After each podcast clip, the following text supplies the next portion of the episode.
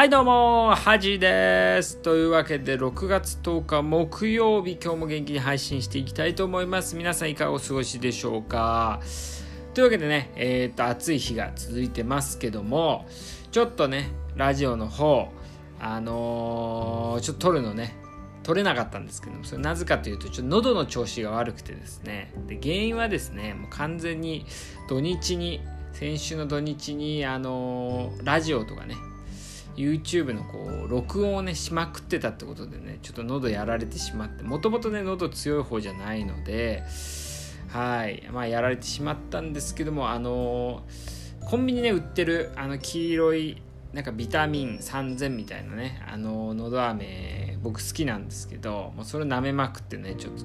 あの喉の調子はちょっと治ってきたんですけどもまあ、休んでる間にね結構、まあ、面白いニュースが入ってきまして皆さん皆さんねこのアドカヌマブ。アドカヌマブっていうねお薬がこうアメリカの FDA っていうの承認を受けて今後ね発売まあ何年か先か分かんないですけどね発売されるとは思うんですけどこれまあ認知症のねお薬でしてまああの認知症のねしっかり治せるお薬っていうのは今あんまりないんですよねあんまりないというかないんですけどあのまあそこでね結構認知症予防できたりねするんじゃないかっていうことで、あのまあ、今回注目されてるわけなんですけどね、まあ、このねアドカヌマブっていうのの FDA 承認っていうのはね結構異例というかねなぜかと言いますとあのちょうどね1ヶ月前ぐらいねこの論文読んでたんですよね。であのー、まあ、医療業界ではねまあこういう承認されるかもしれないけどどうかなみたいな感じで話は出てたんですけどあのあんまりねこう臨床実際に人に試したね結果が、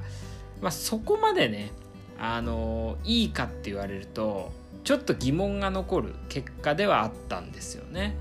で、えーと、結構ねしっかり結果出ないと FDA ってまあ実際に販売するのには至らないのがほとんどなんですけど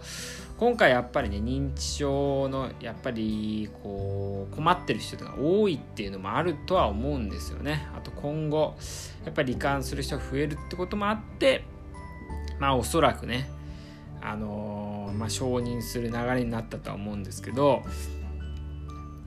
まあどうですかね。まあ聞くか聞かないかちょっと何とも言えないですよね。しかもこれねあの注射だったと思うんですけどあの年に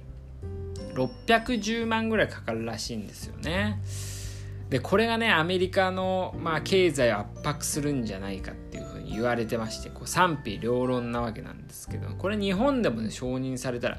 さらにねこう保険ね医療費が圧迫されるんじゃないかっていう。まあでもやっぱ認知症でね苦しんでる人も多いですし家族もね大変ですのでまあね本当に治ってくれたらいいなとは思うんですけども。しかもねこれあのニュースで出た時にねあのこれこうバイオジェンってアメリカの会社とエーザイですね日本のエーザイの会社があの合同で作ってるんですけどもこうエーザイのねもうまあバイオジェもそうなんですけど株がねめちゃくちゃやっぱり上がりまして、まあ、それでね実際株もやってるんで、まあ、友達もねそれでエーザイの株持ってたりしてね、うん、こうやりましたみたいなね、あの連絡来たりしたんですけども、まあ、僕はね持ってなかったんですけどね。でちょうどねその時と同じぐらいにのあのニュースでサッカーのねヘディングサッカーのヘディングが、あのー、すごいこう脳にね悪い悪くて将来の認知症のリスクをめちゃくちゃ上げるんじゃないかっていうね記事も書いてありまして、まあ、ちょうど認知症つながりでね。で僕まあサッカーもやってないんであれですけど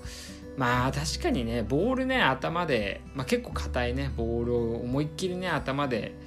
何百回とね練習でもするわけですからそれはやっぱ脳へのダメージ。まあボクサーのねパンチドランカーじゃないですけどにまあ近いものあるかなと思って、まあ、今後ねヘディング禁止とかなんか出てくるかもしんないですよね、まあ、そうなるとちょっとサッカーの面白みっていうのは減ってしまうかもしんないですけどそういうふうにやっぱねいろいろこうまあ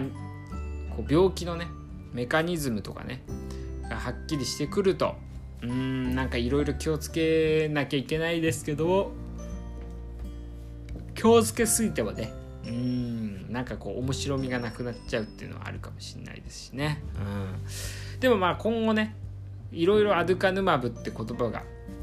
あの聞こえるとは思いますので皆さん是非ねこう覚えて帰ってもらえればと思います。というわけでね今日はまあ医療のね話がほとんどでしたけどもあ皆さんもねニュース見てこういろいろねチェックしていただければ面白いかなと思います。というわけで今回は以上です。ありがとうございました。